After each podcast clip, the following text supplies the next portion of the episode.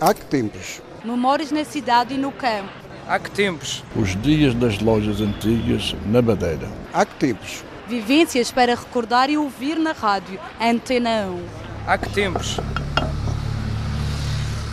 Num dia de sol, Irene Reis está à porta da mercearia aberta pelo marido há décadas, na lombada dos cedros, na Fajanda Ovelha. Da entrada, Irene olha para o antigo posto da Ilma, que dava outro movimento à freguesia. O leite vinha dos, de, do lado do Portonês, do lado da Calhita, e vinha para aqui, passava na máquina na refrigeração, na refrigeração e depois ia para o Funchal para a Ilma, na, com os carros tanques. Na altura, isso trazia movimento aqui a esta zona? Trazia e havia mais pessoal, que os imigrantes, já sabe, estão tudo eh, rapazes e, e raparigas e foram para a Inglaterra para Gerson, porque eh, há muitas casas por aí que só tem uma pessoa de só. Hoje, Irene Reis vende sozinha na mercearia no pequeno bar e são poucos os clientes. As faltinhas são poucas, estamos a vender eh, cada vez menos. Olha, os vizinhos, isto mais velhinhos, o vizinho do sítio, e há uma pessoa que passa da Ponta de Porgo, da Raposeira, sempre entra, bebe um cafezinho ou, ou compra um pacote de bolacha, e há coisinhas assim leves. Já lá fui Olha, eles procuram especiarias, assim avulso. Uh, doce de funcho, uh, doce de mentol, hein, para, para limpezas. E uma caixinha de leite, massa é pouca coisa, arroz também é pouca coisa.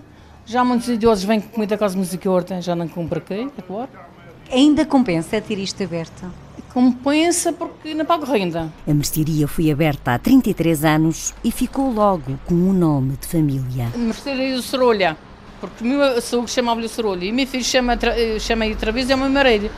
Há pessoas da fazenda, olha, vem aqui em cima, olha, vai-se lá em cima beber um cafezinho à venda de Sorolho. Irene Reis conhece os poucos vizinhos que restam e que ainda vão à venda, como Maria Sardinha. Olha o que eu preciso. Garrafinha de gás. Tanta coisa. O que? Massa, arroz, o que é? E gás, e iguana, e, e tudo o que eu preciso. Eu agora já não tem quase ninguém. Eu agora estou todo por aí fora, não quero estar aqui. O sítio da Lombada dos Cedros tem poucos jovens. Tony Silva vive com a avó e faz compras na mercearia. É mais gás. É mais gás. Para, para a família, é isso? É. E Vocês vêm aqui por ser mais perto ou por ser mais Sim, fácil? É mais perto. É mais perto. E, e aí para casa costumam comprar também aqui alguma Sim, coisa? também se costuma comprar. Quando não é preciso, assim um desenrascas, não vem aqui. E aqui este lugar é um ponto de encontro dos vizinhos? Não se pode dizer bem isso, cada vez vê-se menos pessoas para este lado, na... cada vez é mais deserto. Alguns dos poucos moradores já conhecem uma cliente habitual que chega de outra ilha. Paula Rosa é dos Açores e todos os anos visita a filha que mora perto da venda. Costuma vir, a gente vem todos os dias aqui tomar café. Então já conhece a dona Irene há muitos anos Quatro anos. e gosta de vir a estas mercearias antigas? Lembro-me no nosso tempo. Lembra também a sua terra lá nos Açores? De que zona é que é dos Açores? Eu sou de São Miguel, mas eu estive a viver na, na Horta.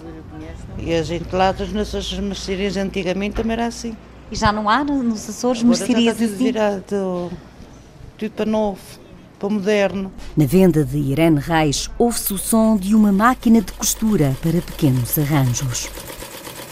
Tenho uma de costura, mas não sou costureira fina. Para me arremedei, uma beirinha de umas calças, uma saia de uma idosa. Mas ainda faz isso para fora? Sim, mas é pouca coisa.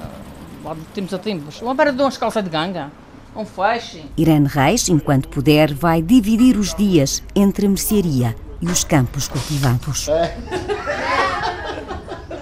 Um trabalho de Celina Faria com pós-produção áudio de Paulo Reis e gravação de José Manuel Cabral.